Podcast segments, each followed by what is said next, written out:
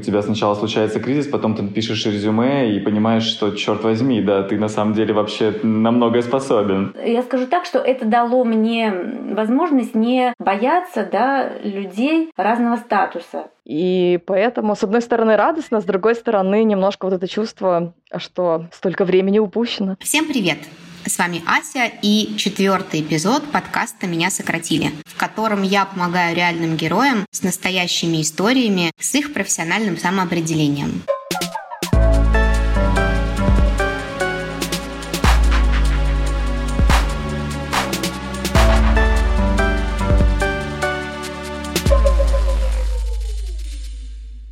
Ребята, привет! Привет, привет! Привет-привет, рада вас видеть, слышать и снова с вами встретиться. В прошлом эпизоде мы начали с вами переходить от э, «хочу», то есть ваших целей, желаний на профессиональное самоопределение, к блоку «могу», а именно оценки навыков.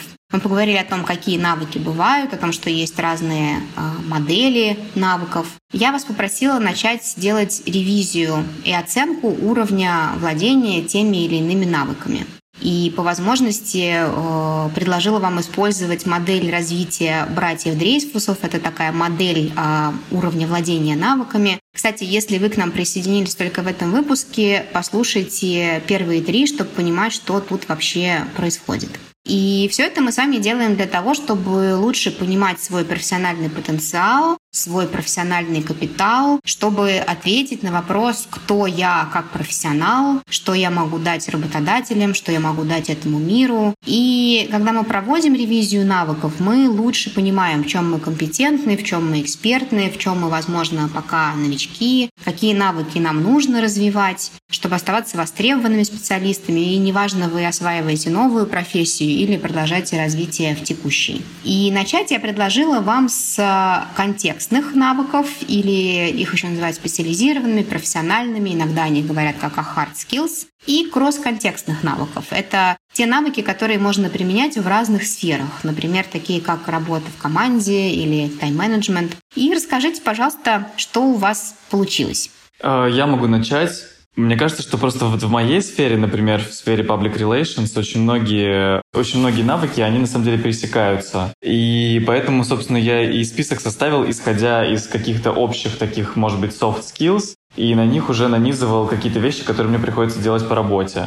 Угу. То есть ты это, скажем, ты брал э, за основу soft skills и добавлял к ним, как я понимаю, hard skills, то есть какие-то конкретные специализированные навыки, которые необходимы в твоей сфере. Ну, скажем так, да. Я пытался, э, составлял список из э, soft skills, да, и добавлял туда расшифровку, которая относится уже к тому, чем мне приходится заниматься, да. И мне кажется, что просто очень много из того, что я набросал, если не почти все, это, наверное, кросс-контекстные навыки как раз. Ну да, мы сейчас послушаем. Я на самом деле хотела сказать э, такой, отметить такой момент, что не суть прямо важно уметь очень четко распределять и очень четко видеть, что вот тут у меня контекстные, тут у меня кросс-контекстные, эти хард, эти софт и так далее. Это скорее помогает на начальном этапе увидеть, что многое из того, что мы умеем, на самом деле может быть перенесено в какую-то другую сферу. Да, именно поэтому, например, там кросс-контекстные навыки, важно их осознавать, как и софт или экзистенциальные, как бы мы их ни называли, да, в разных подходах. Рассказывай тогда, что у тебя получилось просто. А, так, что у меня получилось? Ну, на первом месте я обозначил у себя коммуникабельность. А, при том, что в жизни на самом деле я не очень коммуникабельный человек, а, но в рамках работы во мне что-то включается. Можно я тебе сразу здесь дам такой комментарий? А, коммуникабельность для меня звучит скорее как некая способность или некая такая, ну, какая-то личностная черта. Это, наверное, ближе действительно к soft skills. А если это, например, назвать коммуникация, и тогда какие навыки входят в навыки коммуникации?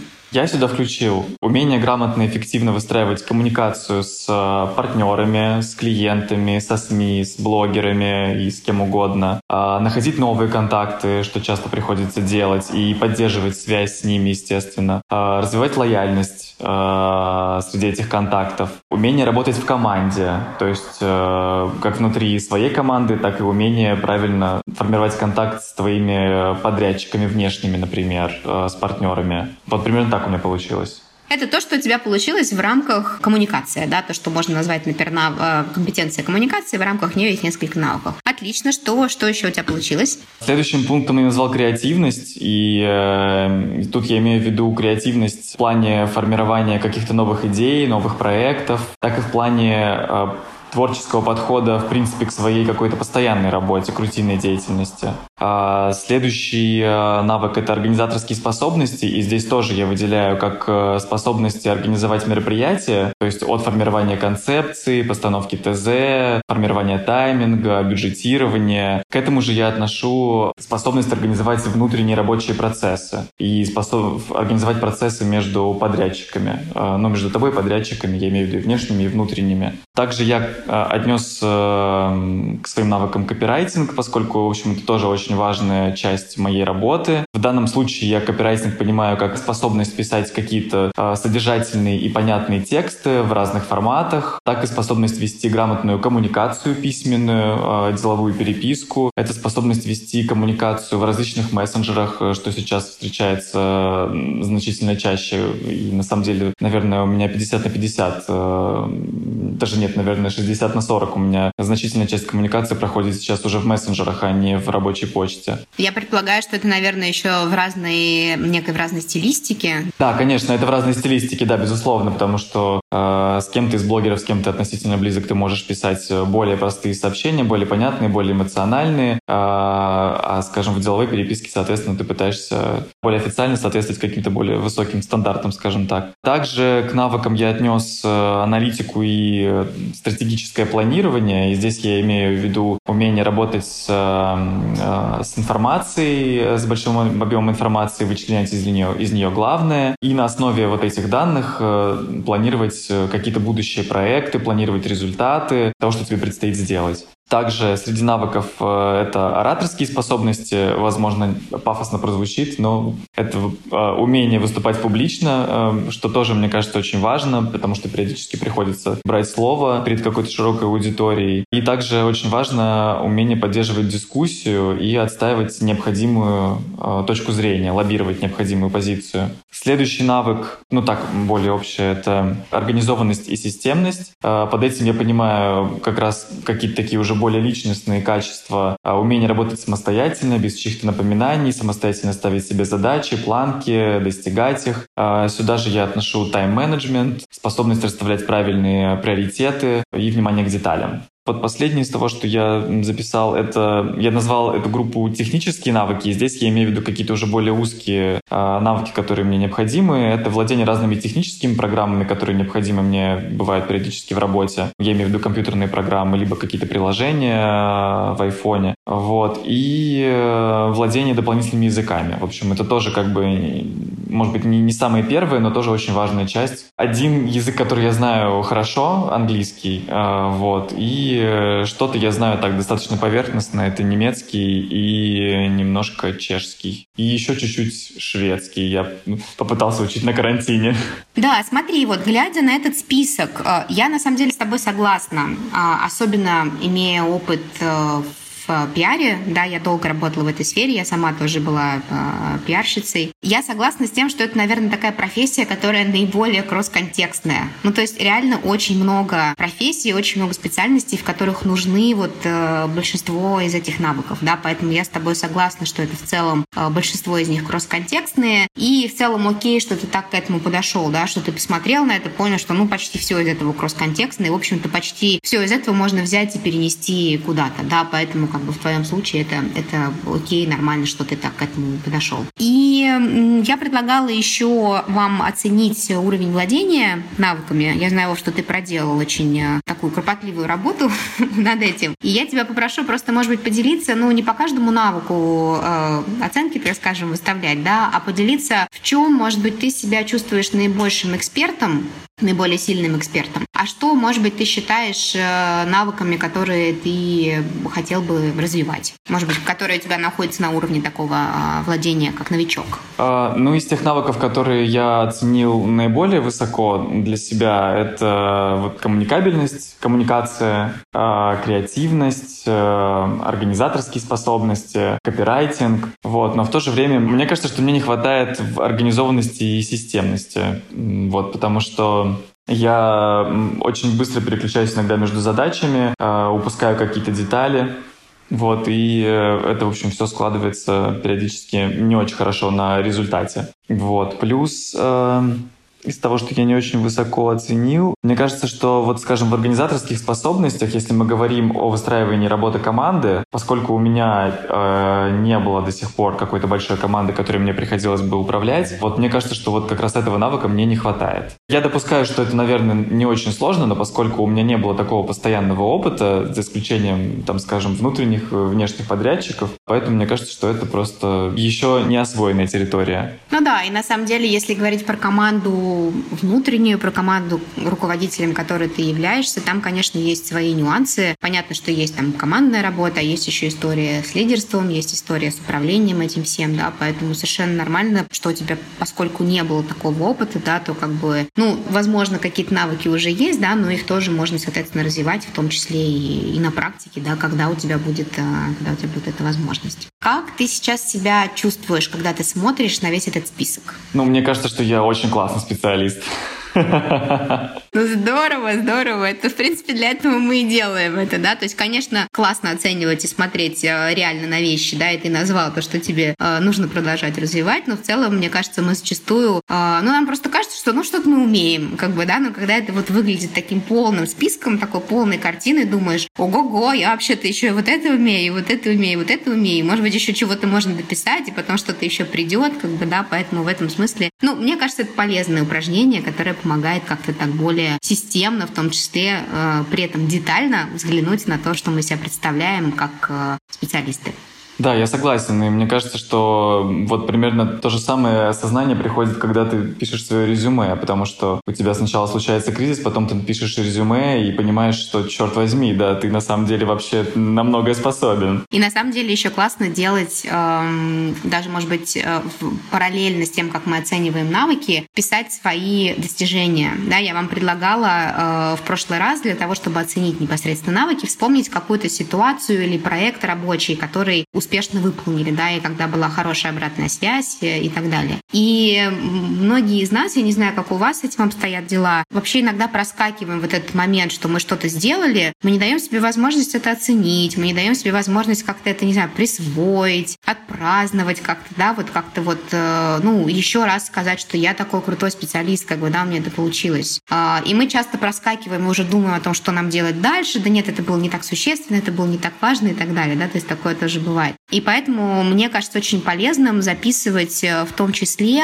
э, регулярно, да, вот когда вы что-то делаете, у вас э, завершаются какие-то проекты, прописывать, что конкретно у вас получилось, что конкретно вы сделали, да, и, может быть, еще раз тоже смотреть на навыки, которые там проскальзывают, так скажем, да, потому что это тоже очень полезно, мы с вами дальше будем об этом говорить, когда мы общаемся с потенциальными работодателями, и сейчас все больше специалистов говорят о том, что даже когда вы готовите резюме, то просто перечисление навыков недостаточно. Да, нужно писать какие-то конкретные вещи, а, которых вы достигли, которые вы сделали, что-то, может быть, вы изменили благодаря тем навыкам, которые у вас есть. И гораздо проще это делать в процессе, да, когда вот у вас э, закончился только что проект, например, какой-то, да, или какая-то сложная задача у вас была, и сразу это записать, да, чтобы потом, может быть, когда вы там, не знаю, через 3, 4, 5 месяцев начнете писать свое резюме, вы не сидели и не вспоминали, как бы, ой, а что же я такого сделал? Да ничего вроде такого и не сделала, да, вы как бы открыли и посмотрели это все уже перед вами. Это то, к чему тоже можно возвращаться, чтобы обретать уверенность, да, как ты, Вов, говоришь, что начинаешь сомневаться, а потом посмотришь, да нет, вроде как я, как я умею. Поэтому это, в общем, может быть такой полезной практикой. А, Вова, спасибо. И кто следующий готов поделиться? Настя, Наталья. А вот я, значит, думая и анализируя свои навыки, тоже тут расписала их по колонкам. И я поняла, конечно, что с моей профессией как раз контекстных навыков, таких вот особенных, которые, наверное, я не смогу взять как багаж в другую область, их э, много. Но могу их э, раз уж мы их зачитываем, могу их тоже определить. Тем не менее, да, да, поделитесь, расскажите нам, чем вы умеете, потому что я, когда смотрела на этот список, это прям вызывало у меня восторг. Ну, моя работа, она связана с э, телевидением, кино, съемками рекламы, клипов, работа э, с людьми на различных мероприятиях, свадьбы, корпоративы. От э, гримера телевидения требуется, чтобы ведущие программы и приглашенные гости в эфир выглядели наилучшим образом, поэтому надо скрыть все недостатки у людей и подчеркнуть их достоинства. Важным навыком здесь именно быстрое выполнение работы, быстрая работа с лицом, с волосами. Я делаю все виды макияжа, деловой, вечерний, клубный, свадебный, грим для телевидения, кино, фантазийный, тематический, исторический, ну, все какие существуют, все это я как бы умею и делаю достаточно профессионально и быстро. Также это относится к прическам, укладки всех видов, вечерние прически, прически для невесты, тематические, исторические, укладки в различных стилях. Вот. И еще я могу тут отнести, что еще я работаю как парикмахер, это стрижки мужские, женские и окрашивание всех видов. Вот. Работа на, в каких-то съемочных проектах и в кино, она заключается в том, что я должна ознакомиться с сценарием и с художественным замыслом режиссера, а, выслушать это внимательно, понять концепцию, учесть все пожелания вот, и уже после этого составить образы, предлагаю режиссеру на обсуждение какие-то референсы либо эскизы. Вы рисуете прям сами, да, Наташа? Ну, да, я нигде не училась, но я это дело люблю и так для себя рисую, и в работе мне это тоже очень помогает. А референсы вы, я, мне просто так интересно, как устроен этот процесс. Референсы это в интернете смотрите, например, там какие-то фотографии, да, там собираете это все, показываете. Ну, допустим, если это в каком-то стиле, и нам надо подобрать э, прическу, одежду, например, мы возьмем там стиль 20-е годы, да, то я просто ищу картинки, где можно посмотреть, какой примерно будет прическа, макияж, э, одежда. Вот. Ну, значит, да, чтобы на референсе, да, было видно, какого плана мы будем выбирать костюм, костюм, одежду и вообще весь образ, как это будет выглядеть. После обсуждения утверждения этого всего, да, я уже начинаю собирать материал, инструменты, это тоже занимает какое-то время. Для этого нужно знать, что-то где-то можно взять на прокат. Да, вот есть такие организации, где там даются на прокат и костюмы, и парики, вот какие-то такие вещи. И также надо определить, чтобы хватило вот этих материалов да, на, на время съемок чтобы они не закончились э, в ненужный момент. И предусмотреть все нюансы и предвидеть варианты их решения. Здесь тоже такой очень, ну это как бы с опытом набирается, вот именно понять, что может случиться и как из этой ситуации ты можешь выйти. Вот, ну и также на съемках еще вот идет работа с костюмами и реквизитом. Здесь э, также надо очень хорошо разбираться в исторических эпохах и стилях, чтобы подбирать нужные вещи, нужную одежду, знаете, как иногда бывает вплоть из своего гардероба и где-то в секонд-хендах ищется. Ну вот по-разному, если прям бывают такие задачи, когда нужно что-то вот такое очень индивидуальное найти. Я, если правильно понимаю, а, можно я, уточню, у меня сразу такое возникает такая картинка, что э, ну вам нужно что-то подобрать, вы как-то ну придумали, как это должно выглядеть, но ничего похожего найти не можете, и тоже начинаете тут импровизировать условно, да, и начинаете находить какие-то новые решения условно из того, что есть, что больше больше всего подходит? Бывает даже так, что я что-то как бы создаю своими руками, да, я могу что-то там переделать, перешить, э, что-то изготовить, ну какие-то небольшие мелкие детали, я это тоже делаю, соответствовало тому замыслу, который мы придумали.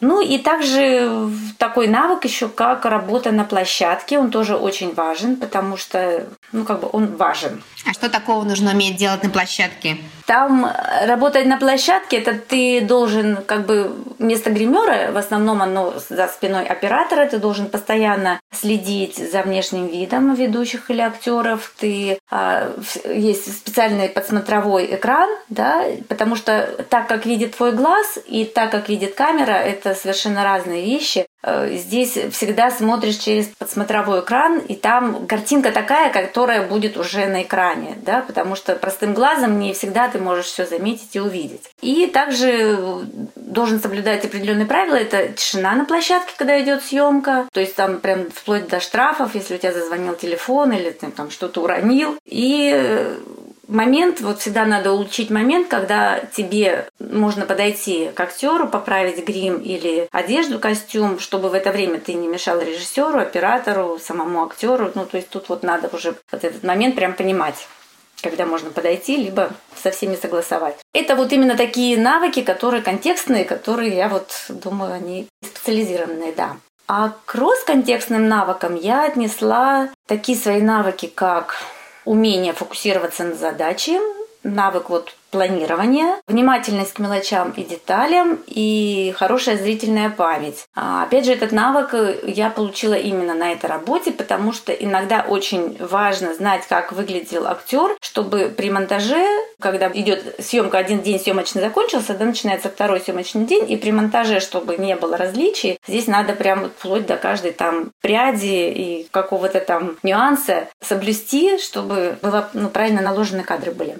Ну, у меня как бы хорошее очень образное мышление, визуализация каких-то идей, потому что, ну, как же, опять же, это все в основном с этим я и работаю. Умение работать в команде. Я всегда готова брать на себя больше, чем от меня требуется, то есть всегда в свободное время я могу где-то помочь, кого-то заменить. Ну и работа с клиентами – это тоже такой навык, который с опытом да, ко мне пришел, это именно умение эмоционально подстраиваться под человека, слушать и именно услышать его запрос. И как бы в этом запросе очень важно вот не быть навязчивым да, со своим мнением и видением, а как бы его так очень аккуратно и деликатно подвести к тому, что сделать вот правильный именно выбор. Да, и, ну, это уже больше работа именно с клиентами, потому что на, в кино и в телевидении там стоит задача от режиссера в большей степени. Ну, то есть у вас, соответственно, есть навыки общения с очень разными категориями, так скажем, клиентов в том числе, да, потому что, ну, актеры в этом случае, они, наверное, не совсем клиенты, но, скажем так, с разными категориями клиентов, если мы говорим о том, что вы что-то делаете для них, да. Это там, может быть, известные какие-то люди, это люди какие-то условно... Ну, на телевидении, да, потому что много приходилось работать и с медийными, знаменитыми людьми, вот, и с людьми там из политики тоже, как бы, высоких рангов.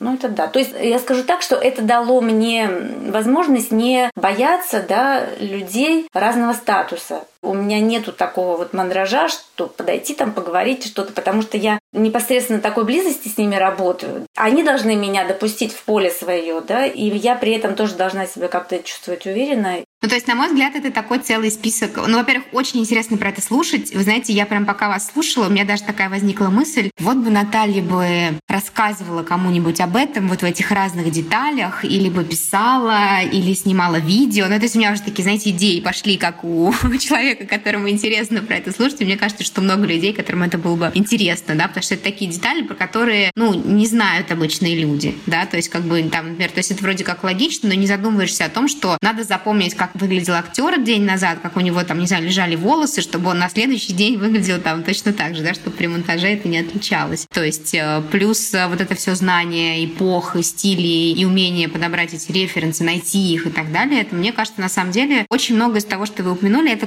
кросс-контекстные навыки в том числе. Они, может быть, не совсем прямо на все сферы применимы, но мне кажется, есть какое-то количество сфер, в которых они могли быть полезны. Поэтому, да, есть какой-то набор таких узкоспециализированных, но что-то из этого, мне кажется, очень вполне себе даже переносимо и очень э, кросс-контекстно.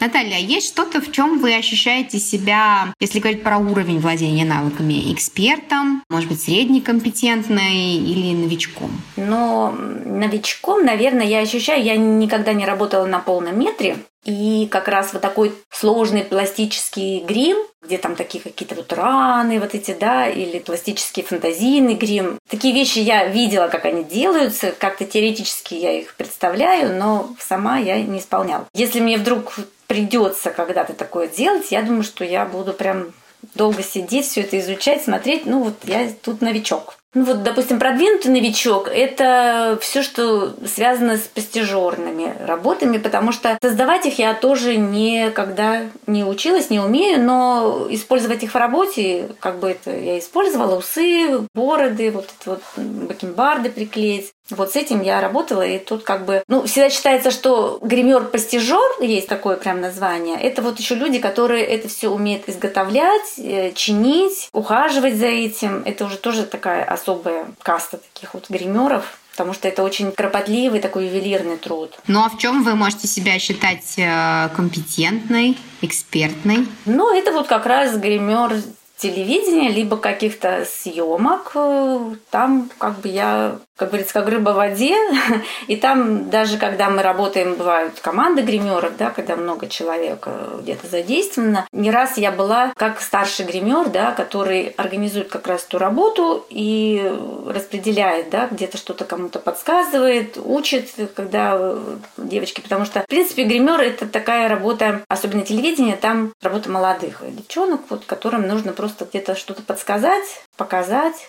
То есть вы еще и обучаете? Ну, во время работы, да. У меня нет какого-то своего курса, да, в этом плане, но во время работы, конечно, да. Потому что вообще профессия гример, есть, конечно, колледжи гримерские, но она, это профессия, которая передается из рук в руки. Вот здесь очень много таких нюансов, которые вот именно во время работы ты обучаешься этому. Поэтому такое, как наставничество или как оно называлось. Здорово. Но это тоже вполне себе... Э, здесь же можно, опять же, поделить на специализированные навыки, когда вы обучаете чему-то конкретному, да, и вам важно это показать. Но сам процесс и сам подход подход и то, как вы это делаете, вот это умение донести это до других людей, там, поставить им задачу, показать так, чтобы было понятно, да, это как раз-таки навыки наставничества, которые тоже можно отнести, соответственно, к кросс-контекстным, да, как бы, когда вы что-то уже будете уметь на уровне таком, что вы сможете делиться с другими людьми, да, помимо того, что вы уже умеете сейчас. Здорово, очень интересно слушать, это такой немножко другой мир, мне кажется, э, для большинства из нас, такой, который обычно как-то за сценой где-то происходит. Спасибо большое большое, Наталья. Как вы сейчас чувствуете себя, когда смотрите на весь этот список, который у вас получился? Ну, список, конечно, я никогда не занималась составлением такого списка. Вот, и когда я его писала, и сейчас ну, я понимаю, что это прям вот такой пласт моей работы, что все эти годы, они заключаются в том, что я сейчас написала. Ну, как-то чувствуешь себя, ну, уверен, даже в какой-то степени начинаешь гордиться где-то собой, что да, да где-то добился чего-то. Да, я думаю, что есть чем гордиться, и более того, в общем, наша работа — это не только работа, это пласт нашей жизни, на самом деле, да, если мы об этом говорим, мы во многом как бы через это, конечно, и самопроявляемся и реализуемся в том числе. И с вашим таким большим опытом, конечно, есть чем гордиться. Спасибо, что поделились, спасибо большое, и, Настя, давай переходить к тебе. Что у тебя? Мы понимаем, что ты у нас самая молодая участница. Э, я понимаю, что, возможно, ты сейчас послушала все, что умеет э, Наталья и Вова, и как-то начала сомневаться, но я видела твой список, поэтому считаю, что тебе тоже есть чем гордиться. Пожалуйста, расскажи нам. Так, ну я, наверное, начну с контекстных навыков. И, наверное, то есть у меня первый, у меня было два таких прям рабочих периода в моей жизни. Сначала я занималась, а, пока еще училась в университете, и плюс там после немного университета, исследовательской деятельностью, работала в лаборатории, ставила эксперименты руками сама. И как бы понятно, что за это время, за несколько лет я имела дело со многими там методами тестовыми и вообще исследовательскими для работы именно в лаборатории, но я выписала в основном такие, с которыми я работала прямо регулярно. А, допустим, ну, это культивирование клеточных культур, работа с клетками, а дальше работа с лабораторными животными. Я работала с мышами в основном. Сильно не стала расписывать, что я конкретно с ними делала. А, много всего было, много было и таких прямо мрачных моментов, и тяжелых. Много было позитивных моментов. Далее тоже вот из специализированных это методы флуоресцентной цитофотометрии, иммуноферментный анализ, Real-time ПЦР. ПЦР, мне кажется, сейчас все слышали, когда про ковид э, читали. Очень, мне кажется, всем известная теперь такая штука. Угу. Ну да, это такой базовый метод. Как бы, мне кажется, что каждый уважающий себя биолог должен или хотя бы раз в жизни ставил ПЦР.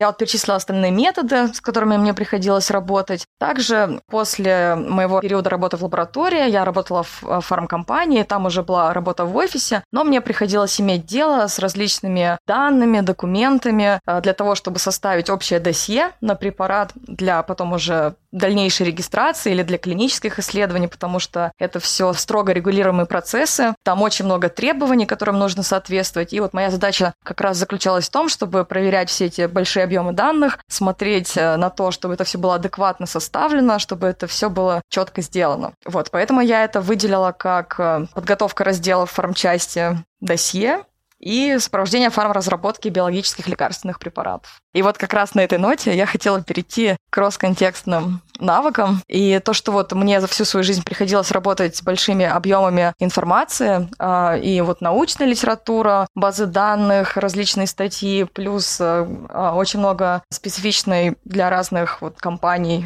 типов документации. Поэтому я указала в один из своих кросс-контекстных навыков. Это математическая графическая обработка данных. Указала там различные в скобочках программы, в которых мне приходилось работать. Такой аналитический аспект осуществление документа оборота в соответствии с требованиями системы менеджмента качества. Дальше а, также в моей работе в фармкомпании приходилось взаимодействовать со многими подразделениями, потому что это большая система, и у каждого подразделения своя особая роль. И очень часто приходилось договариваться и взаимодействовать с коллегами, поэтому я указала подготовка и проведение совещаний, подготовка проведения презентаций, организация совещаний. Очень часто приходилось составлять планы и интерактивные чек-листы, в которые все могли вносить изменения. И также указала работу с канбан-досками, Нужно было ставить задачи и себе, и коллегам. Иногда нужно было мониторить исполнение каких-то задач. Иногда были такие даже истории, что если ты не доглядел зачем-то,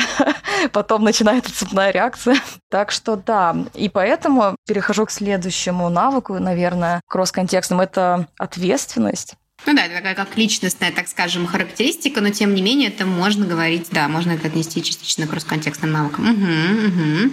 Да, я еще указала э, системный подход, высокий уровень ответственности, еще раз повторюсь. Также указала, потому что э, очень часто приходилось работать в условиях с жесткими дедлайнами, тайм-менеджмент и умение эффективно работать в жестких временных рамках. То есть, видимо, жесткие временные рамки для меня звучит еще как стресс, и значит, это, наверное, то, что называют стрессоустойчивостью или эмоциональной гибкостью, да, или, соответственно, возможность, способность работать в условиях э, стресса и давления. Я решила этот навык не указывать, потому что мне очень тяжело дается выключать эмоции, но это не влияет на результат, это влияет на то, что происходит после закрытия определенной задачи. Но над этим я сейчас работаю как раз-таки. Ну да, это скорее не про то, чтобы выключать эмоции, это про то, чтобы уметь регулировать свое состояние, распознавать стрессовую реакцию, уметь регулировать свое состояние в ответ на, на стресс и свою стрессовую реакцию. Это тоже, на самом деле, в общем, один из таких очень-очень важных навыков э, будущего и настоящего, потому что стресса становится все больше. Э, и, в общем-то, ну, у нас нет другого выбора, кроме как учиться с ним взаимодействовать, да, и учиться управлять своими реакциями. Поэтому без этого никуда. Даже если мы выбираем какую-то, как нам кажется, не очень стрессовую работу, все равно наши реакции могут э, остаться. Поэтому здесь очень важно тоже как раз-таки вот самоосознание и саморегуляция, да, как бы. И ты сказала, что ты знаешь, что у тебя это есть, значит, самоосознание уже на достаточно высоком уровне, и этот навык тоже, и ты что-то уже с этим делаешь, да, то есть ты учишься с этим работать, ты уже как-то развиваешь этот навык.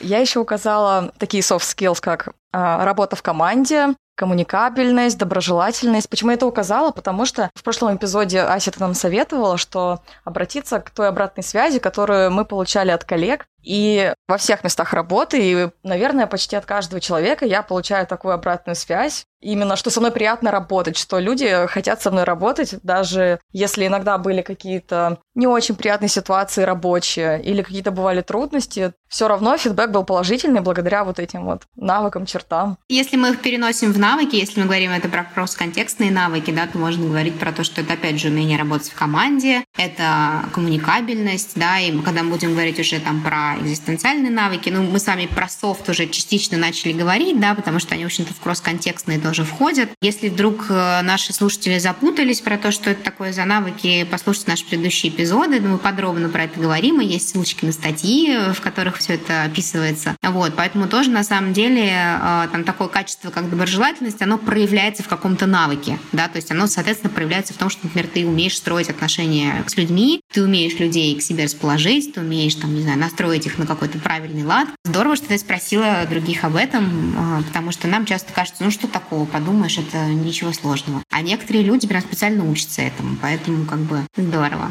Отлично, что-то еще у тебя есть?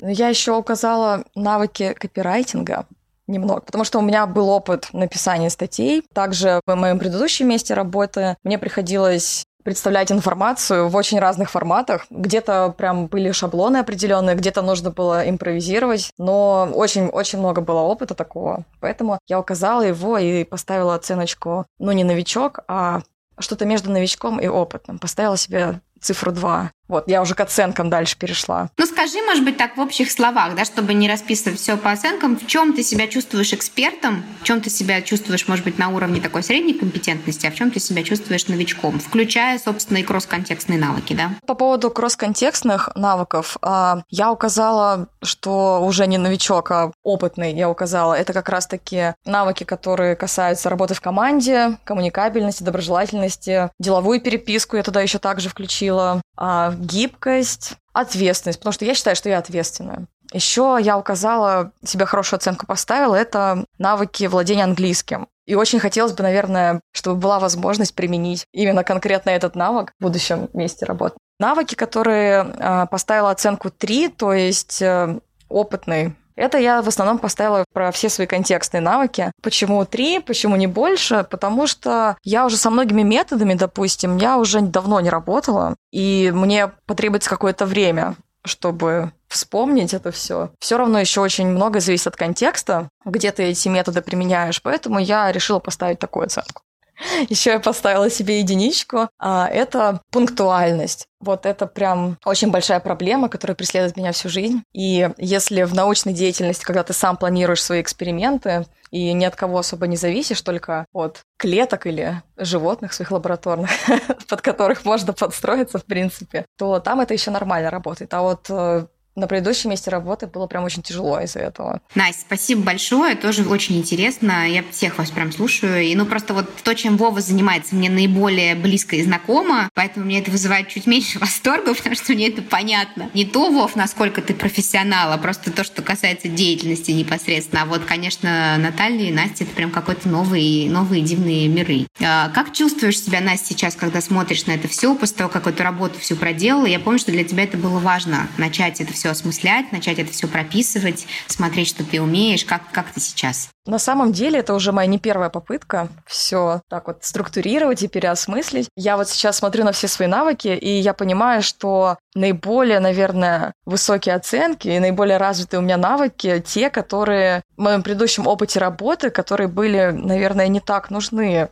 что, то есть, я вообще занимаюсь не тем. Ну, то есть, это я еще раз в этом убеждаюсь, и поэтому, с одной стороны, радостно, с другой стороны, немножко вот это чувство, что столько времени упущено. Ну, мне кажется, в твоем случае еще не так много времени упущено, во-первых. Во-вторых, э, я считаю, что любой опыт, он все равно ценный, и мы никогда не знаем, как он нам потом может пригодиться. И, ну, как бы, то, что было, уже было, Поэтому здесь скорее важно возвращаться к тому, о чем мы с тобой говорили, фокусироваться на позитивном. На негативном мы так всегда спокойно можем а, фокусироваться, поэтому важно переводить на то, что я умею, что у меня классно получается, а чему я еще могу научиться. У меня еще столько возможностей научиться чему-то новому и классному, поэтому это тоже то, на что можно обращать внимание. Ребят, большое спасибо. Я вами каждым восхищаюсь. Э, очень интересно, реальные профессионалы, и здорово, что вы эту работу проделали, что вы разобрались со своими контекстными, кросс-контекстными навыками. А мне обычно такие более понятные, зачастую они технические, как мы с вами уже проговорили. Их бывает проще оценить, и именно поэтому я предложила вам с этого начать. Сегодня давайте переходить к еще одной группе навыков. Мы говорили о ней в прошлый раз. Это навыки так называемые экзистенциальные экзистенциальные. Напомню, что это те навыки, которые можно универсально применять на протяжении всей жизни и в различных жизненных контекстах личности. То есть не только в работе, но в работе, в профессиональной деятельности они также очень э, важны. И напомню, что э, эти навыки включают в себя, например, способность ставить цели и их достигать, можно это называть еще силой воли. Это самоосознание, способность к саморефлексии, Осознанность, метапознание, это еще называют то, чем мы с вами занимаемся, собственно, уже четвертый эпизод. Способность учиться, разучиваться, переучиваться, то есть это способность к саморазвитию, что тоже мы э, с вами частично покрываем в рамках нашей, нашей работы, и я уверена, что на протяжении всей вашей жизни вы тоже так или иначе это делали. И на самом деле тот факт, что вы уже э, на этом подкасте, говорит о том, что у вас есть способности к тому, чтобы учиться, разучиваться, переучиваться, и в целом интерес и способности к саморазвитию развитию. Как можно понять и услышать, эта группа навыков связана с нами как с э, личностями. Да, если то, о чем мы говорили раньше, контекстные навыки или hard skills, они скорее такие более технические, то Экзистенциальные навыки, мета-навыки, как часть этой группы тоже э, иногда их называют, э, это смежные какие-то тоже штуки. Это связано с качествами нашего характера, с нашими личностными особенностями, с нашими жизненными стратегиями, тем, как мы, в принципе, видим мир, как мы его воспринимаем, а также с нашими глубинными ценностями и убеждениями. Это как бы такое ядро, которое э, формирует нас и является фундаментом. И уже э, на основании этого фундамента мы развиваем все наши остальные навыки. Эти навыки, экзистенциальные или мета-навыки, гибкие навыки отчасти тоже, они формируются в детстве и на самом деле чаще всего достаточно неосознанно. Именно поэтому существовало такое утверждение раньше, что их невозможно развивать, э, что люди не меняются, но на самом деле это не так.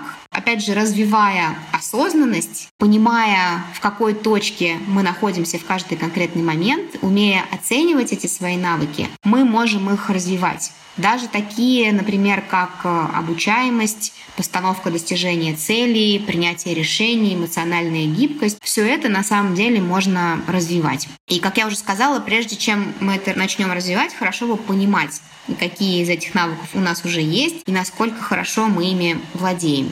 Уровень владения экзистенциальными навыками а, оценить сложнее, чем уровень владения hard skills. Особенно некоторым из них, которые могут казаться не совсем очевидными или понятными, например, такими как экологическое мышление. Сложность еще в том, что классификации и списков и гибких навыков, и экзистенциальных навыков э, довольно много. Я на самом деле для простоты э, решила, э, что я просто покажу для примера несколько списков, которые есть, и они являются не исключительно экзистенциальными навыками, внутри них встречаются и так называемые soft skills и так далее, да, но это, в общем, все то, что касается навыков, связанных с личностью. И есть, например, уже такой список, э, про который мы с вами говорили, из доклада World Skills и Global Education Future, и они называют это базовые навыки 21 века. Среди них, например, это концентрация управления вниманием, эмоциональная грамотность, творчество, креативность и другие. Соцсеть LinkedIn, например, ежегодно тоже готовит список э, гибких навыков, они его так называют, наиболее востребованных работодателями.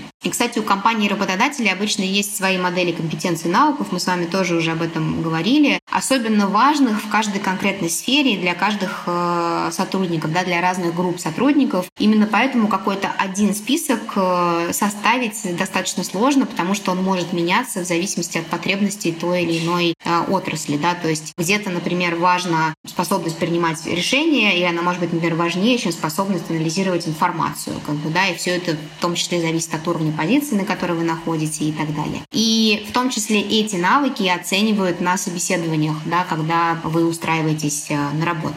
И, как я уже сказала, для упрощения всей этой истории э, еще раз напомню, что нет острой необходимости в том, чтобы очень хорошо разбираться, к какой категории какие навыки относятся. Это скорее, э, мы скорее об этом говорим для того, чтобы у вас в целом было понимание, какие из навыков можно переносить э, в новую деятельность, какие из навыков можно развивать. Мы дальше будем говорить о том, как их развивать. И скорее это такая, знаете, зона, наверное, для специалистов, которые занимаются образованием, которые занимаются развитием. Для вас же важно просто, чтобы был какой-то список, который вы могли э, оценивать, по которому вы могли бы оценивать себя. И для продолжения работы в рамках э, нашего проекта я выбрала список из 14 э, гибких навыков из материала РБК «Тренды». Он, конечно же, будет у вас, ребят, и он будет, ссылка на него будет в описании этого эпизода. Он, на мой взгляд, довольно полный, разнообразный. В нем есть такие навыки, как коммуникация, и критическое мышление, и принятие решений, эмоциональный интеллект, обучаемость. То есть там есть как экзистенциальные навыки, так и кросс-контекстные.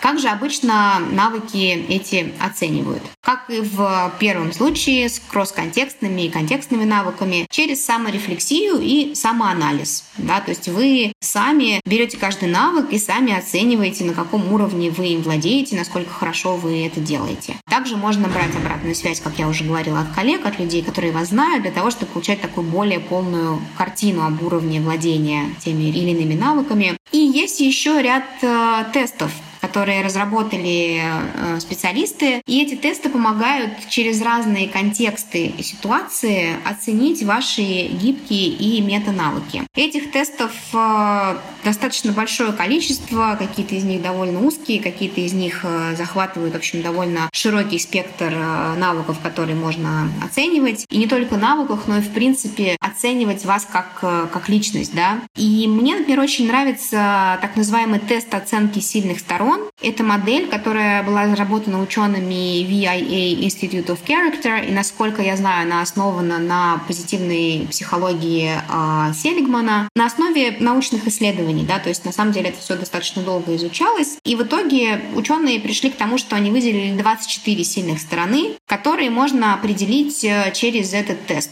И все они, по сути, лежат в основе как раз-таки вот э, мета или экзистенциальных навыков. Там есть такие, в том числе, как обучаемость, социальный интеллект, работа в команде, умение работы в команде и так далее. Да? То есть это то, о чем мы с вами уже э, достаточно подробно говорим. И, конечно же, для того, чтобы получить более полное и точное представление о себе, о своих личностных особенностях, о своих э, экзистенциальных навыках, можно объединять разные способы, да, и тогда будет получаться такая более полная картина.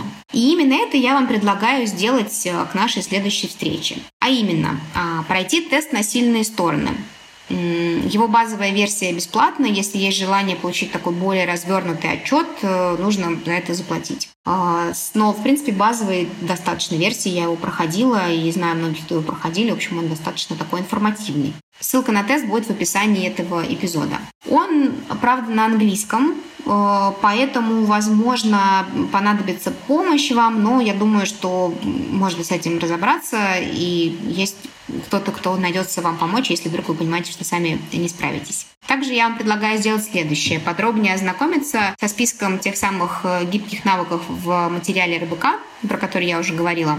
Ссылка тоже будет, конечно же, в описании этого эпизода. А, так же, как вы делали раньше. То есть вспомнить несколько успешных проектов, не обязательно рабочих даже на самом деле, да, потому что наши гибкие э, навыки, наши экзистенциальные навыки мы, в принципе, используем э, в нашей жизни за рамками работы, и выписать, благодаря чему у вас это получилось. Многое из того, что вы прописали, уже подходит в этот список, да, поэтому просто можно это, соответственно, переносить. А, можно также пройтись по списку и поставить себе оценки от 1 до 5, например, как мы с вами говорили. И затем я вам предлагаю сделать следующее. Выписать три самых сильных навыка, которые у вас есть, по вашему мнению, вот из списка этих 14, которые э, получится. И три навыка, которые развиты меньше всего. И таким образом это будет некое такое summary той работы, которую вы э, проделали. Можно пройти также пару дополнительных тестов, на soft skills, э, ссылки на которые будут тоже в описании этого эпизода. Один из них рассчитан больше на подростков, но на самом деле он тоже классный и, и хорошо работает, и я тоже вам его предлагаю. И еще один мне очень понравился как раз-таки на определение мета-навыков. Очень тоже быстрый, и мне показался очень достоверный, я его тоже проходила.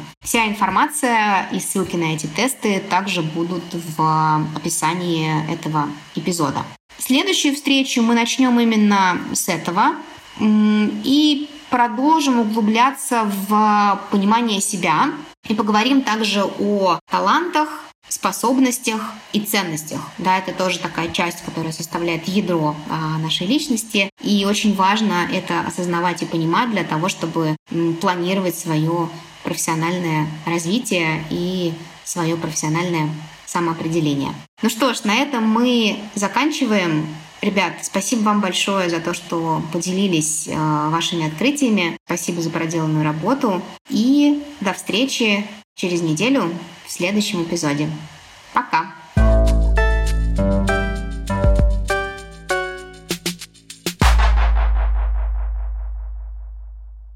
Чтобы не пропустить новые выпуски, подписывайтесь на подкаст и слушайте его в Apple Podcasts, CastBox, Яндекс.Музыки, Google Podcasts, Spotify, ВКонтакте и в любом другом приложении, где вы слушаете подкасты. Поставьте оценку и напишите отзыв. Это поможет другим людям узнать о нашем подкасте и найти себе работу по душе. До встречи в следующих эпизодах. Меня сократили. Пока!